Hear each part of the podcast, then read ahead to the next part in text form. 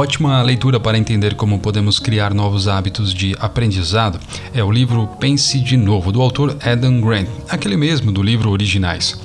Entre outras coisas, ele traz a importância da segunda opinião, do olhar do cientista e, entre outras coisas, a cultura de aprendizagem como base da evolução de uma organização. Inclusive, no meu último episódio, eu falei sobre esse ponto aí da segunda opinião, trazendo um recorte aí da história de Steve Jobs. Se você ainda não escutou, fica aí o convite para você ouvir mais tarde. Aliás, as culturas de aprendizagem em que o valor principal é o desenvolvimento têm muito mais probabilidade de levar as pessoas a repensar mais, transformando ciclos, por exemplo, de repensamento em rotina. Ou seja, em empresas aí com essa prática, a norma é que os funcionários saibam o que não sabem, duvidem de métodos utilizados e permaneçam curiosos por novidades a serem testadas. Inclusive, tá? Existem aí evidências de que as corporações que mais inovam e cometem erros são aquelas baseadas em uma cultura de aprendizado. E se tem uma coisa que influencia e muito a base dessa cultura é a tal da segurança psicológica. E para exemplificar tudo isso, no episódio de hoje eu trago a história do ônibus espacial Columbia, da Administração Nacional de Aeronáutica e Espaço, a famosa NASA.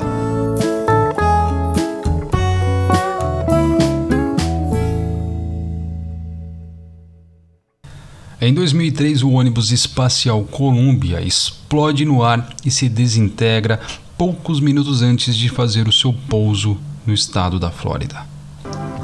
Estados Unidos. A missão que era para ser rotina entra para a história. O ônibus espacial Columbia explode e se desintegra no ar. Após o lançamento, a equipe em terra notou que um pouco de espuma havia caído da nave. Mas presumiu que não era um problema importante, já que isso já havia acontecido em missões anteriores sem incidentes. Essa suposição não foi repensada e os consertos que deveriam ser feitos para reduzir o tempo de retorno para a missão seguinte começaram a ser discutidos. Mas o vazamento de espuma era um problema grave. Devido aos danos causados à frente da asa, gás quente se infiltrou na asa no momento da reentrada na atmosfera. E aí não teve outra. Todos os sete astronautas morreram naquela missão. E o que exatamente isso tem a ver com segurança psicológica? É sobre isso que eu vou falar agora. Nos últimos anos, a segurança psicológica se tornou um jargão de efeito em muitos ambientes corporativos e palestras motivacionais, certo? Eu aposto que você já deve ter ouvido falar a respeito. É possível que os líderes compreendam a sua importância, vai, mas talvez eles não entendam o que é isso de fato e tampouco sabem como criar isso na prática, sabe? Entre outras coisas, segurança psicológica ela não se trata, por exemplo, de baixar o nível de exigência, é, é deixar as pessoas mais confortáveis, ser legal e simpático, ou, por exemplo, fazer elogios sem motivo. Não é nada disso. O conceito que eu trago aqui sobre segurança psicológica diz o seguinte: trata-se, na verdade, de alimentar aí um clima de respeito, confiança e abertura na qual as pessoas possam expressar preocupações e fazer sugestões sem medo de serem repreendidas. Sendo assim, podemos dizer que a segurança psicológica, ela no fim é uma base da cultura de aprendizagem. E aí, se eu pudesse gerar um paralelo para fins de comparação de subculturas organizacionais, talvez a cultura de desempenho seja uma bem conhecida da sua empresa. O ponto aqui nas culturas de desempenho é que a ênfase no resultado costuma sempre reduzir a segurança psicológica. Quando vemos pessoas sendo punidas por fracassos e erros, nos preocupamos em provar nossa competência e proteger nossa carreira. Aprendemos sempre a seguir um comportamento autolimitante, mordendo aí a língua em vez de fazer um questionamento e demonstrar certas dúvidas. Às vezes isso ocorre até devido à distância do poder, isto é, temos até medo de desafiar o chefão no topo da hierarquia. A pressa para se adaptar à autoridade é real, e aqueles que ousam pisar fora da linha correm o risco de sofrer repressões. Sobre esse tema, inclusive, você pode ouvir o meu episódio número 35, quando eu falei sobre a importância do que eu chamo de rebeldes no ambiente de trabalho. Vale a pena escutar. Continuando aqui, em cultura de desempenho, por fim, é, é, também nos censuramos na presença de especialistas que parecem saber todas as respostas, especialmente se não confiamos no nosso conhecimento. E aí eu volto para o caso da NASA. Após o lançamento do Columbia, um engenheiro pediu fotos mais nítidas para inspecionar os danos na asa, mas os gerentes não atenderam ao pedido. Em uma reunião importante para avaliar a condição do ônibus espacial depois da decolagem, esse mesmo engenheiro não se manifestou. Cerca de um mês após a decolagem no Columbia, Ellen Ochoa se tornou diretora adjunta de operações de tripulação. Em 1993, ela havia entrado para a história se tornar a primeira mulher de origem latina a ir ao espaço. Agora, o primeiro voo pela qual era responsável em um papel de gerência tinha acabado em tragédia.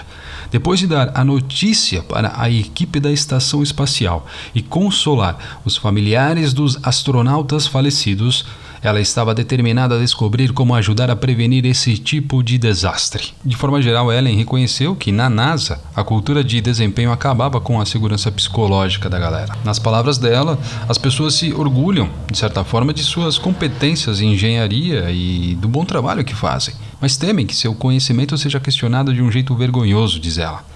É tipo aquele medo de fazer um papel de bobo, de perguntar coisas que os outros acham bobagem, ou de ouvir o que você não tem a menor ideia do que está falando. E para tentar combater esse problema e até impulsionar a cultura da organização rumo à aprendizagem, ela, entre outras coisas, começou a carregar um cartão no bolso com perguntas a serem feitas antes de cada lançamento e cada, claro, tomada de decisão operacional importante. A lista dessas perguntas, por exemplo, incluía: Como você chegou a essa conclusão? Por que acha que isso está certo? O que pode acontecer se estiver errado?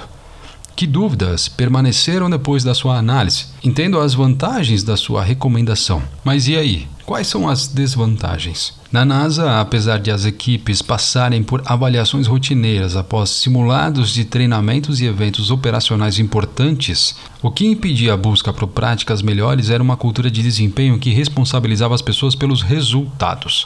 Sempre que um lançamento programado atrasava, os funcionários enfrentavam críticas públicas difundidas e ameaças ao orçamento. Ao comemorar que um voo tinha entrado em órbita, a instituição incentivava os engenheiros a focarem na ideia de que o lançamento tinha sido um sucesso e não nos processos defeituosos que poderiam ameaçar missões futuras.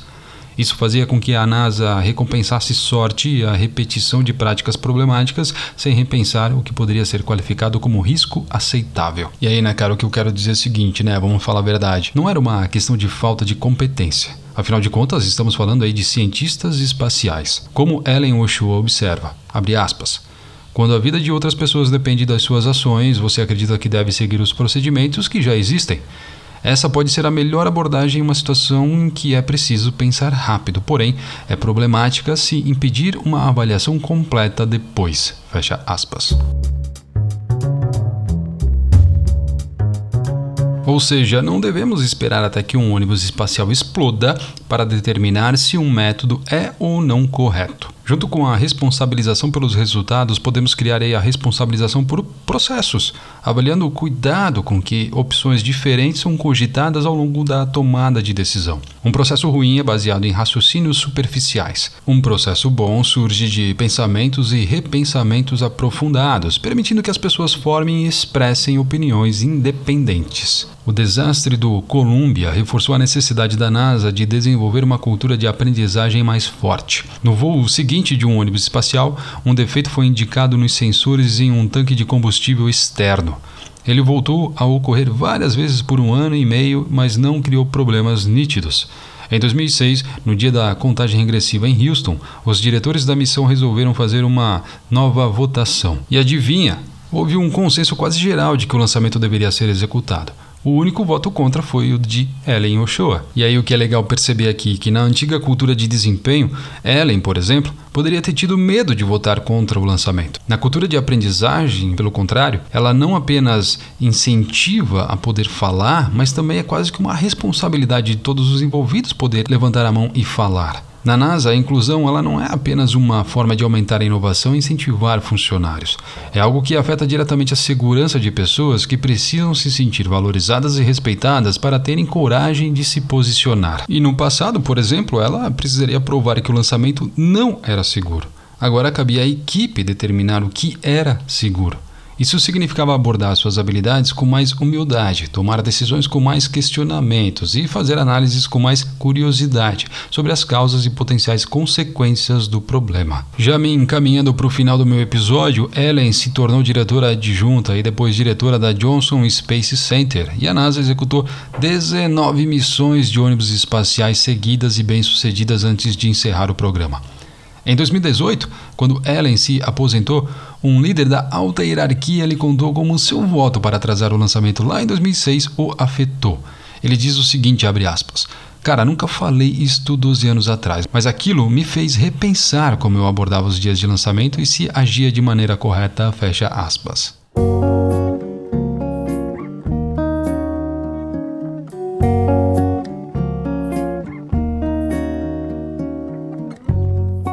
Então para finalizar, eu quero dizer que não podemos fazer experimentos no passado. Só podemos imaginar o que poderia ter acontecido. Podemos refletir se a vida de sete astronautas teria sido salva se a NASA tivesse repensado o risco do mau funcionamento da perda de espuma ali antes de ser tarde demais. Precisamos ter humildade para reconsiderar compromissos passados, dúvida para questionar decisões atuais e curiosidade para reimaginar planos para o futuro. O que descobrimos ao longo do caminho pode nos libertar das correntes dos nossos arredores familiares e das nossas versões antigas. O repensamento nos liberta não só para atualizarmos o conhecimento e também nossas opiniões, ele nos ajuda a buscar uma vida mais recompensadora. Ou seja, em culturas de aprendizagem, para fechar em definitivo, não vivemos sob o peso de tantas dúvidas, o que significa, no fim, que vivemos com menos arrependimentos. Muito obrigado e até o próximo episódio.